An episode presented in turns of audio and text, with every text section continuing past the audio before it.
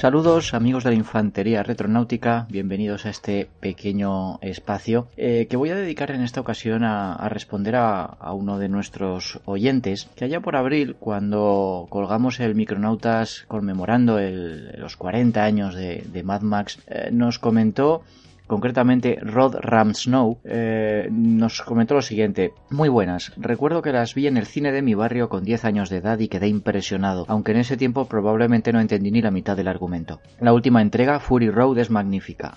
Mm, ¿Os ha gustado? Bueno, pues eh, recogiendo esta, esta pregunta, había pensado en recuperar esta, esta última entrega de la saga de Mad Max, aprovechando además que parece que se está preparando eh, ya con, con visos de, salir adelante la siguiente entrega. Pues eh, bien, eh, Mad Max 2, no, no la 1 sino la 2 que se estrenó en 1981, fue uno de los hitos del cine moderno de acción. Jamás se había visto algo tan emocionante en el género como aquella larga persecución del clímax llena de adrenalina y de violencia. Aquella película redefinió el subgénero postapocalíptico y lanzó una moda que mezclaba los harapos, mm, digamos, elegantes con el fetichismo sadomasoquista y que resultó muy influyente en el cine de ciencia ficción de los 80. Aparecieron muchísimos imitadores de Mad Max 2. Eh, el director, George Miller, había comenzado la saga, ya lo comentamos, en Mad Max, de 1979, que era una historia que era más cercana a las películas de justicieros vengadores de los 70 que a los espectáculos visuales y de acción que luego la, seguirían. Pero incluso con el pequeño presupuesto con el que contó entonces, ya se podía ver el pulso de Miller a la hora de coreografiar y filmar la acción. Tras el éxito mundial de Mad Max 2, Miller co-dirigió Mad Max Más allá de la cúpula del trueno en 1985, esta con resultados desiguales y que aunque tiene sus méritos, mm, carece de las impactantes escenas de persecución de la segunda parte.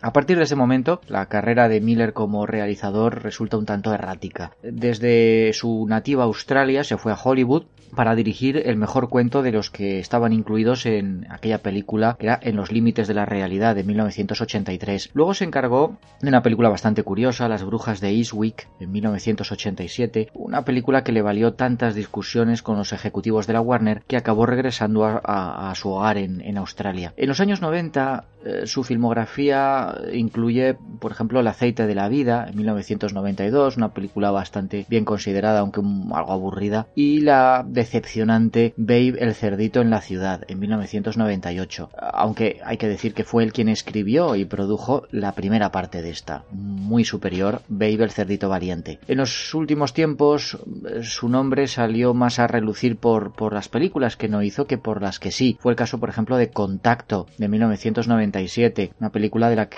fue designado inicialmente como director antes de ser despedido. Algo parecido le ocurrió con una producción fracasada de la Liga de la Justicia a comienzos de los 2000. Tuvo mejor suerte con una película de animación, Happy Feet, en 2006, eh, con aquellos pingüinos bailarines que gustaron tanto que le llevaron a dirigir una secuela bastante más regulera en 2011. Y entonces de repente, para sorpresa de todos, llega Mad Max Furia en la carretera, una película con la que Miller sienta un nuevo estándar y, y, nos recuerda de paso lo torpes y cutres que llegan a ser la mayoría de las películas de acción. Obviamente, que Hollywood decidiera hacer una nueva película de Mad Max 30 años después del estreno de, la última no es excepcional. Eh, si existe una franquicia que despierte nostalgia en un sector de los aficionados, siempre habrá algún ejecutivo del estudio correspondiente que en algún momento decida recuperarla para exprimirla económicamente una vez más. En general, estas revisitaciones suelen ser remakes o reboots, pero en esta ocasión se optó por añadir un nuevo capítulo a la saga, lo cual ya es de por sí peculiar. Mm, a saber cómo consiguió George Miller convencer a los ejecutivos de la Warner de que no era necesario volver a contar una nueva versión de la vieja historia para las nuevas generaciones, sino que bastaba con continuarla con un guion original. Eh, la historia nos cuenta cómo Max, en esta ocasión interpretado por Tom Hardy, ha sido capturado por los Warboys, el ejército de fanáticos, al servicio de Immortan Joe, un decrépito líder que se ha rodeado de un culto a su persona y que desde su ciudadela inexpugnable controla el suministro de agua de la población que la rodea. A Max, una vez prisionero, lo clasifican como donante de sangre universal y lo convierten en una bolsa de sangre que, conectado por un tubo, debe suministrar su, líquido vital a Nux, uno de los Warboys, un muchacho que a pesar de su juventud eh, y como como todos los de, su edad, sufre enfermedades terminales y tumores debido a la radioactividad y que eh, requieren un continuo suministro de, sangre fresca. Una de las imperators o generales de Joe, que es Furiosa, que interpreta una muy cambiada Charlize Theron, sale de la ciudadela al frente de un convoy que debe recoger combustible en la cercana ciudad de la gasolina. A mitad de camino se desvía de su objetivo para meterse en el desierto a bordo del camión cisterna blindado que conduce y en el que resulta que esconde a cinco de las jóvenes esposas de Immortan Joe, unas muchachas seleccionadas por su genética no contaminada por la radiación y por tanto son capaces de, engendrar niños sanos. Cuando Immortan Joe se percata del robo de sus mujeres sale inmediatamente en su persecución al frente de un ejército motorizado. A Max lo encadenan en el borno del, del vehículo de Nux pero furiosa evita ser capturada metiéndose de lleno con su camión en una colosal tormenta de arena que destruye la mayor parte de los vehículos de su propio convoy. Max se libera y trata de hacerse por la fuerza con el control del, vehículo de, Furiosa. Sin embargo, las circunstancias le obligan a cooperar con ella para que todos, mm, ellos dos, las muchachas e incluso Nux puedan escapar de, de la ira de Immortan Joe y sus cazadores y alcanzar un lugar donde poder vivir en paz.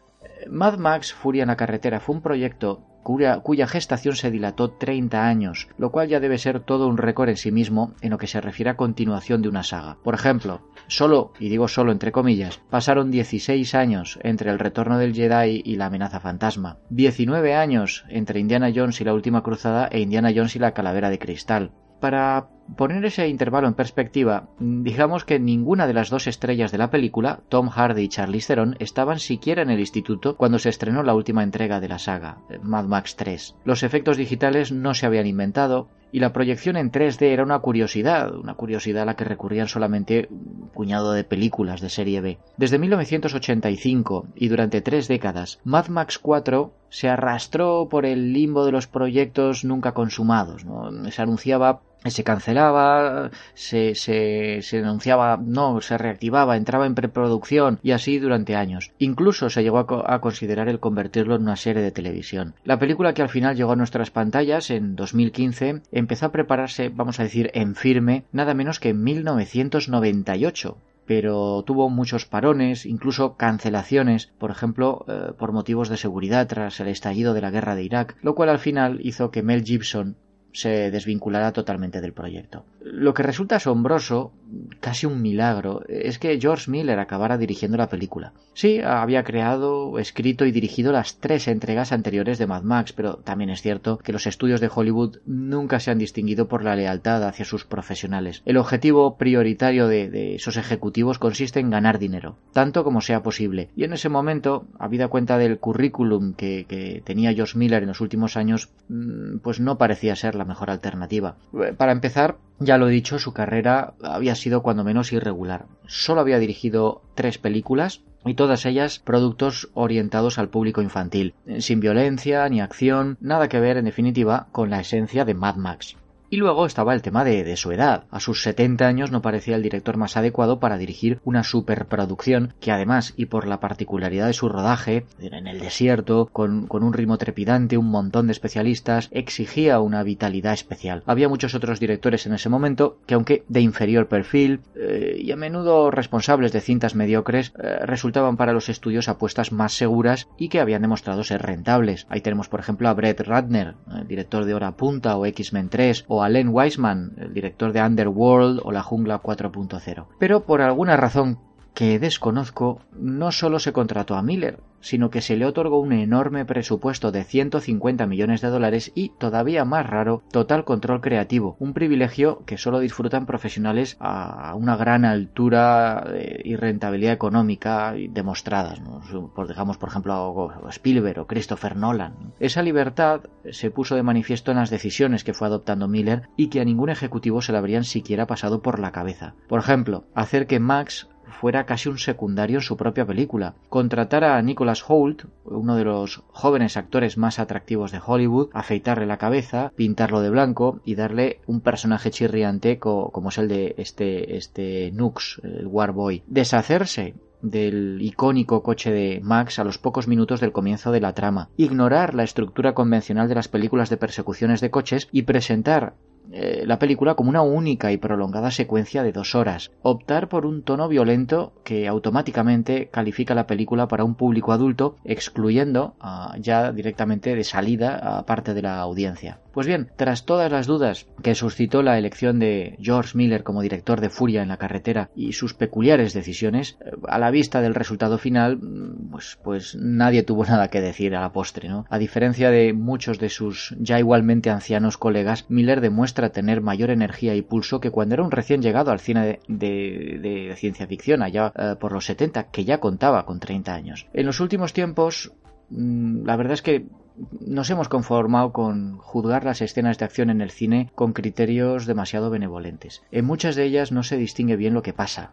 La cámara tiembla, se mueve continuamente, se desenfoca o se utilizan efectos digitales tan mediocres que solo se ven manchones poco definidos. Otros trucos para disimular la falta de talento o la escasez de medios eh, son, por ejemplo, insertar múltiples cortes que impidan seguir los movimientos de forma fluida o alternar rápidamente primerísimos planos con planos generales. Pues bien, en Mad Max Furia en la carretera no se toman atajos. Para empezar, no es una película con secuencias de acción, sino que todo su metraje está concebido como una sola e ininterrumpida secuencia de persecución. De hecho, y de acuerdo con aquellos que participaron en la producción, no existía un guion formal, sino un storyboard de 3.500 viñetas. Y, sobre todo, la acción, es decir, las peleas, las persecuciones, están filmadas desde una enorme variedad de ángulos y planos, pero siempre, y a pesar de lo complejas que llegan a ser, es sencillo distinguir y seguir lo que ocurre. Y ello aun cuando la cámara siempre está en movimiento. El resultado es una de las más sólidas, frenéticas y espectaculares cintas de acción de las últimas décadas. Miller no solo utiliza el movimiento de cámara continuo y la alternancia bien medida de planos para dar sensación de velocidad, ansiedad o violencia, sino también para subrayar el sentido de la escala y revelar la enormidad del entorno en el que transcurre la acción. La ciudad de Immortan Joe, por ejemplo, es enorme, como también el desierto, que a su manera es tan protagonista como los humanos que se desplazan por él. En Furia en la carretera, la acción, de hecho, alcanza el grado de auténtico arte visual. Solo uno de los fragmentos de la primera parte, aquel en el que los vehículos se persiguen y atacan por el desierto mientras son engullidos por una tormenta de arena, ya supera todo lo visto en Mad Max 2. El departamento de producción además realiza un trabajo excelente. El mundo que construyen los diseñadores lleva un paso más allá el carácter postapocalíptico de Mad Max 2, un microuniverso dominado por la violencia y los individuos grotescos y embrutecidos. No es que la construcción de mundos futuros sea la prioridad del guion, pero aún así todos y cada uno de los múltiples detalles están muy bien pensados, desde los volantes y palancas de los automóviles, a las armas, la fortaleza de Immortan Joe, sus cientos de niños esclavos, incluso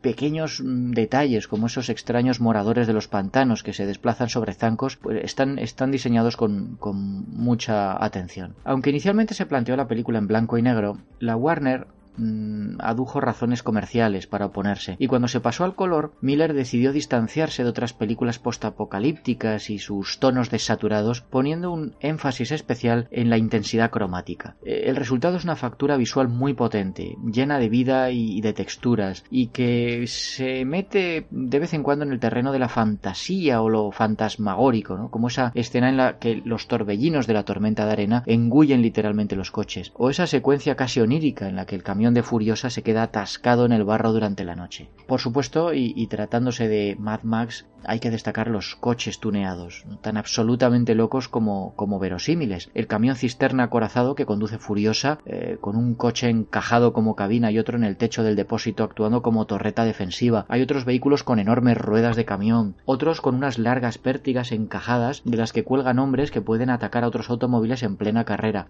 Todo un colosal camión forrado de altavoces a cuyo frente un guitarrista de mente cuelga de arneses mientras aporrea una guitarra lanzallamas, y en cuyo extremo posterior lleva un grupo de, de Warboys aporreando enormes tambores taiko para enfervorizar a, sus fanáticos compañeros. Hay incluso escarabajos Volkswagen recubiertos de pinchos. Eh, quizá con esto Miller quiso rendir homenaje a otra película de un compatriota suyo, Peter Weir, eh, Los coches que devoraron París, de 1974. Lo que le da una, una cualidad visual distintiva a esta película es el hecho de que Miller decidió fabricar los coches y utilizar especialistas humanos en vez de jugar con los efectos eh, digitales. Estos no están del todo ausentes, pero se utilizaron sobre todo para resaltar el ya de por sí espectacular paisaje del desierto del Namib donde se rodó la cinta. El 80% de lo que se ve en pantalla es acción real. Se trató de, una apuesta arriesgada en el género fantástico moderno, pero el resultado es, óptimo y, relega a segunda división a cualquier equivalente moderno, ya sea la saga de Fast and Furious o, los Transformers. Encontramos también aquí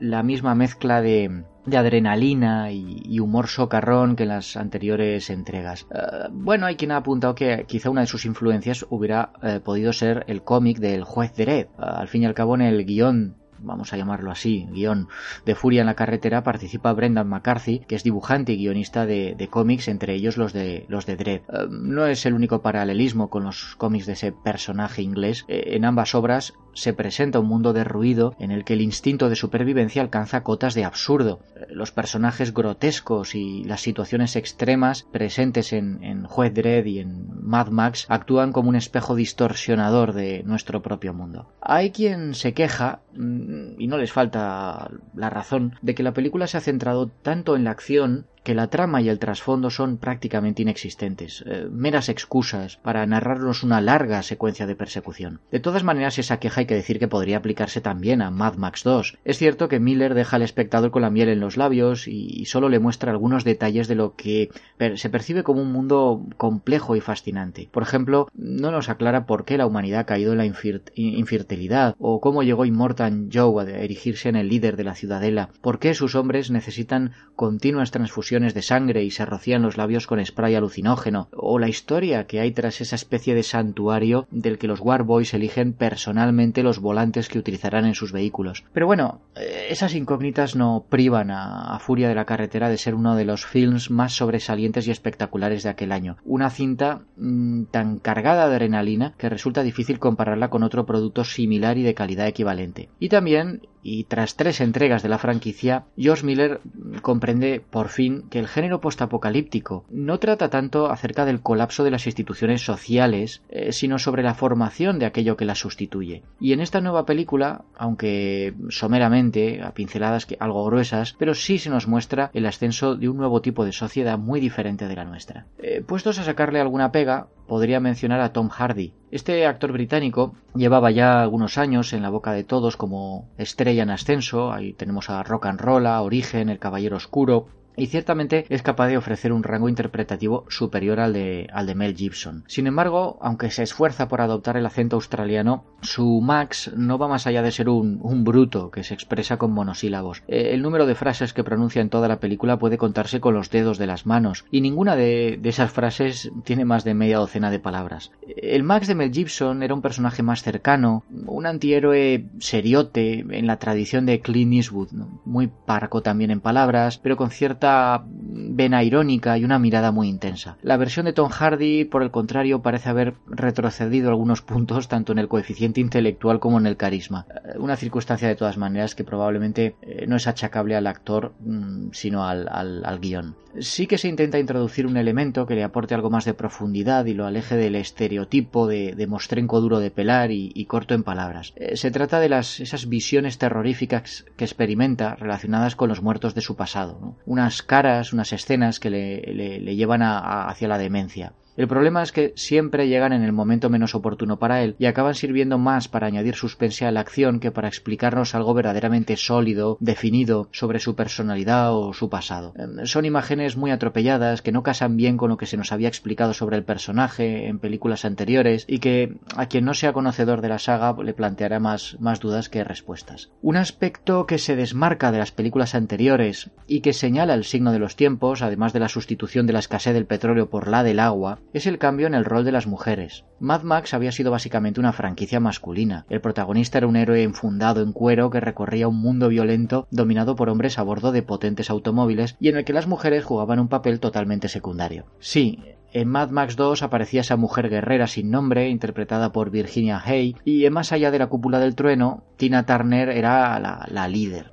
Pero no eran más que inclusiones exóticas, y, su papel lo podría haber desempeñado perfectamente un personaje masculino. En general, en el universo de Mad Max las mujeres existían por tres razones. Ser violadas, para que Mel Gibson pudiera enfurecerse, servir de compañeras sexuales de algún villano que tratara de matar a Gibson, eh, morir asesinadas para que Gibson se vengara o obligarlo a, luchar en la cúpula del trueno. En los créditos, sus personajes ni siquiera recibían nombres. Eh, simplemente ponía la enfermera, la chica de jinete nocturno, víctima, chica del capitán. Y eso por no hablar de las connotaciones eh, gay, sadomaso, en el vestuario y en la actitud de los salvajes que poblaban esos desiertos australianos, ya fueran pre o post apocalípticos. En esta ocasión, eh, la obsesión con la fertilidad es una constante en la película. Una de las ancianas Bubalini, que aparece ya entrada a la película, lleva siempre consigo semillas que no pueden germinar en su país muerto. Y Morton Joe aconseja a sus moribundos súbditos del desierto no hacerse adictos al agua, y sus posesiones más preciadas son las mujeres de su harén, exclusivamente destinadas a engendrar su progenie. Los War Boys profesan una fe construida alrededor de la muerte y el renacimiento,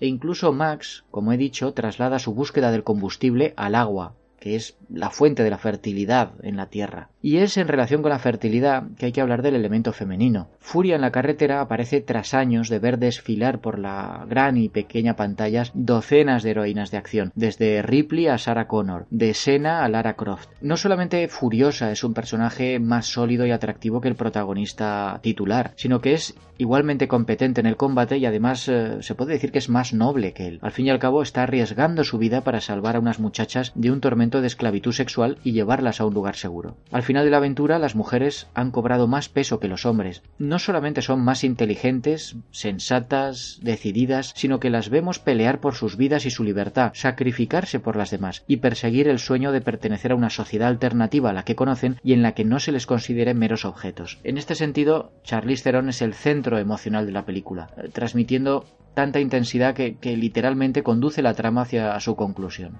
Además, las mujeres que Miller presenta en la película simbolizan los tres estadios de la vida, recuperando en cierta forma la representación clásica de las Moiras, las Parcas, las Nornas, tres hermanas hilanderas que personifican el nacimiento, la vida y la muerte. Así, las jóvenes novias de Immortan Joe encarnan la primera etapa, puesto que de ellas nacerá una nueva generación libre de malformaciones. Furiosa, que es quien trata de salvarlas, representa la madurez y la vida, y las acciones del clan Bubalini simbolizan la última etapa de la existencia, la decadencia y la muerte. No sé si se puede afirmar que estamos ante un film feminista, pero está claro que Miller ha sabido cambiar con los tiempos. Eh, un último problema, entre comillas, de la película es que, bueno, no, es tanto culpa de la película como, como, de su lugar dentro de la continuidad de la saga. Su acción transcurre claramente después de lo que se narra en Mad Max 2 vemos al interceptor del protagonista pleno rendimiento. Pero antes de más allá de la cúpula del trueno, dado que Tom Hardy aparenta ser físicamente más joven que el ya canoso Mel Gibson de ese film. Dicho esto,